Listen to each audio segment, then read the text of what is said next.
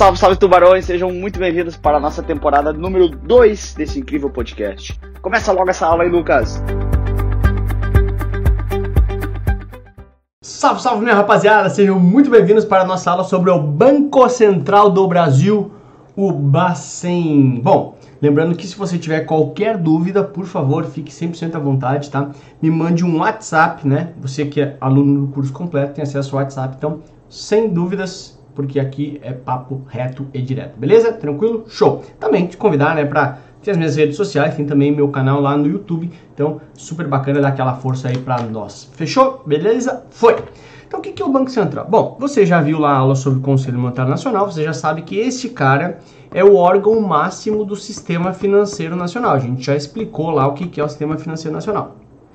Abaixo dele tem dois caras que são os seus principais executores, né? O Bacen, que é o supra-sumo, principal executor, e a CVM, que também é uma executora dentro da estrutura do Sistema Financeiro Nacional. Ou seja, a gente já vai falar agora na aula, de, uh, na aula deste momento sobre um órgão né, que faz, que executa, que faz, ao contrário do Conselho Monetário Nacional, que não fazia nada. Então, quem que é o Bacen? Né? Quem que é o Banco Central? É uma autarquia, uma autarquia é uma empresa pública, o tipo de empresa pública, tá? Que tem autonomia, que está vinculado ao Ministério da Economia, tá bom? Ele é o principal executor do Sistema Financeiro Nacional. Falou em execução do Sistema Financeiro Nacional, provavelmente executar coisas, fazer coisas, vai ser a tua resposta com o Bacen, tá bom? É quem faz cumprir as determinações do CMN e tem uma, uma diretoria de até nove membros, tá? Um presidente mais oito diretores. Até, pode ter menos, eventualmente, mas isso não cai muito em prova. O que, que é questões de prova? O que, que são as questões de prova? São essas aqui. As principais funções do Banco Central. Lucas, estou decorando aqui já. Assim como eu te falei lá na aula de Conselho Monetário Nacional, eu preciso te falar aqui. Não sai decorando. Ai, meu Deus do céu, eu esqueci a segunda frase que é. Não. Você precisa entender as coisas. É muito mais importante do que decorar. Entender e aprender o porquê das coisas. Chega de decorar. Vamos lá formular e executar a política monetária, a política de crédito e a política cambial. Vamos lembrar que o CMN coordena essas políticas e o Bacen executa essas políticas. Entenda que essas aulas são bem cruzadas, né? Eu te falei lá no CMN as mesmas coisas. Ó, quem vai executar isso aqui, quem, o CMN coordena essas políticas e o Bacen é quem executa. Né? Emitir papel moeda. Vamos lembrar que o CMN autoriza a emissão de papel moeda e o Bacen emite. Ou seja, eu estou falando aqui de execução já. Ok? Beleza, então aqui. Então, estou falando de execução aqui já, ou seja, de cara executando as coisas. Receber os depósitos compulsórios dos bancos. Né? Ou seja, os bancos têm depósito compulsório, um pedaço do que o banco, alguém vai lá e deposita no banco 100 reais. Esses 100 reais, o banco vai emprestar na outra ponta. Só que ele não pode emprestar os 100 reais. Um pedaço ele tem que botar de forma compulsória, obrigatória do Banco Central. Então, ele pega 100, deixa 40, 50, 60, 30 com o Banco Central e o resto ele pode depositar, chama depósito compulsório. Esse depósito compulsório fica depositado no Banco Central, tá bom? Fiscalizar as instituições financeiras. Por exemplo, meu, se um cliente seu, se você é do banco, por exemplo, ah, um cliente seu lá reclamou porque você não teve um atendimento bom, ele pode reclamar no Banco Central.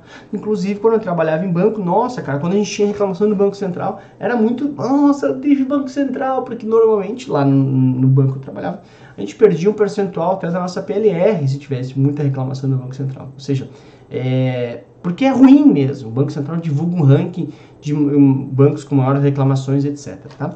O Banco Central também vai autorizar o funcionamento de uma instituição financeira. Ou seja, eu quero abrir um banco, é o Bacen que vai me autorizar.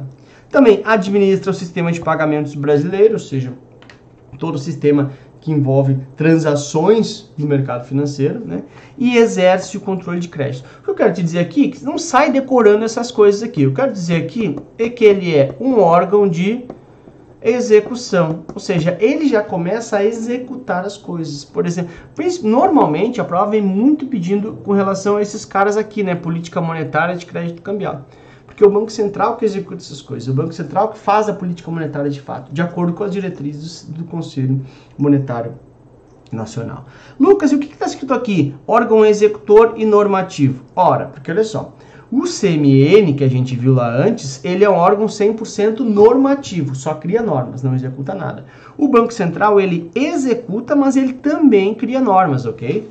Para que as execuções dele possam ser melhores, ele cria normas que os bancos, as instituições financeiras têm que seguir.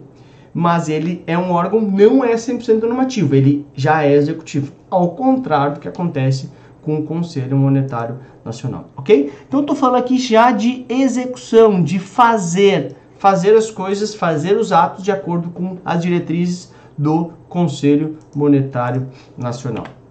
Aqui eu te trago já uma questão de vida real. Olha só, Banco Central anuncia leilão de dólares após moeda bater 4,10. Ou seja, o que, que ele está fazendo? Ele fala assim, meu, como está subindo muito o dólar, né? E vamos lembrar que, se eu voltar aqui, ó, ops, é o Banco Central, né, que faz o que? Executa a política cambial. Lembra, né? Quem é que coordena isso? CMN. Quem é que executa essa política? O Banco Central, assim como a política monetária, que é de dinheiro em circulação, a política de crédito, já tem mais empréstimo ou não, e a política cambial, que é real em relação ao dólar. Né? Ou moeda estrangeira, não só o dólar, né? Então, nesse caso aqui, dólar meu, chegou a bater 4,10. Tava muito alto isso aqui, maio de 2019, tá? Tava muito alto. O que, que ele faz? Quando o preço de alguma coisa está subindo muito, é porque tem muita gente querendo comprar e pouca gente querendo vender essa coisa.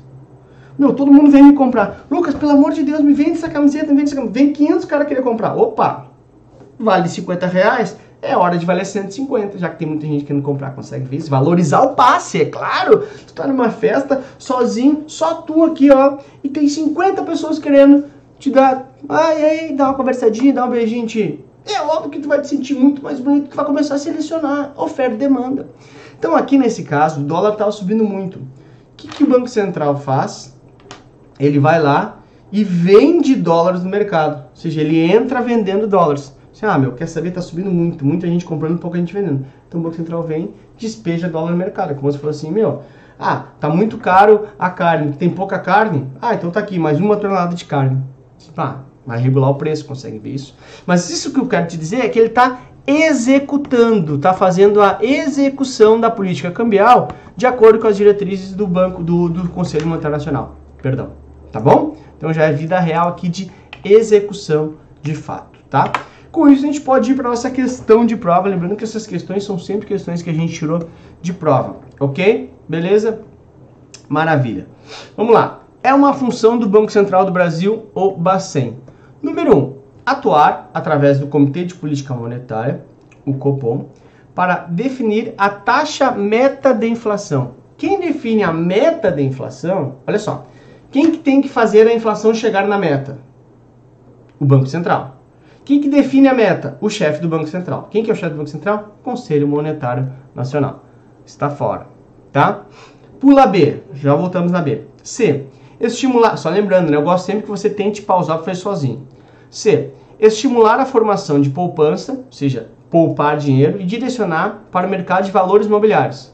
Mercado de valor imobiliário, quem cuida é a Comissão de Valor Imobiliário, que é a CVM. Essa é uma função da CVM.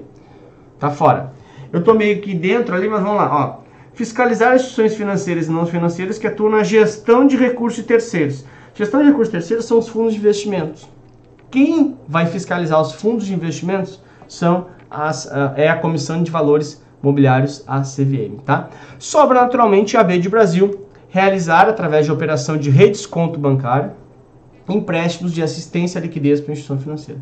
Quando a instituição financeira está precisando de dinheiro, que faltou dinheiro no caixa dela, o Bacen é que faz um empréstimo de assistência liquidez chamado redesconto bancário, para que a instituição financeira, claro que tem juros, claro que tem uma penalização, mas é uma forma da instituição financeira não quebrar.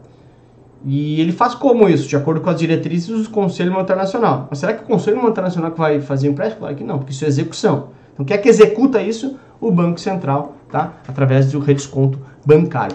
B de Brasil é a sua resposta, portanto, que é execução e é para o mercado bancário. Tá aí, B de Brasil, a resposta para você.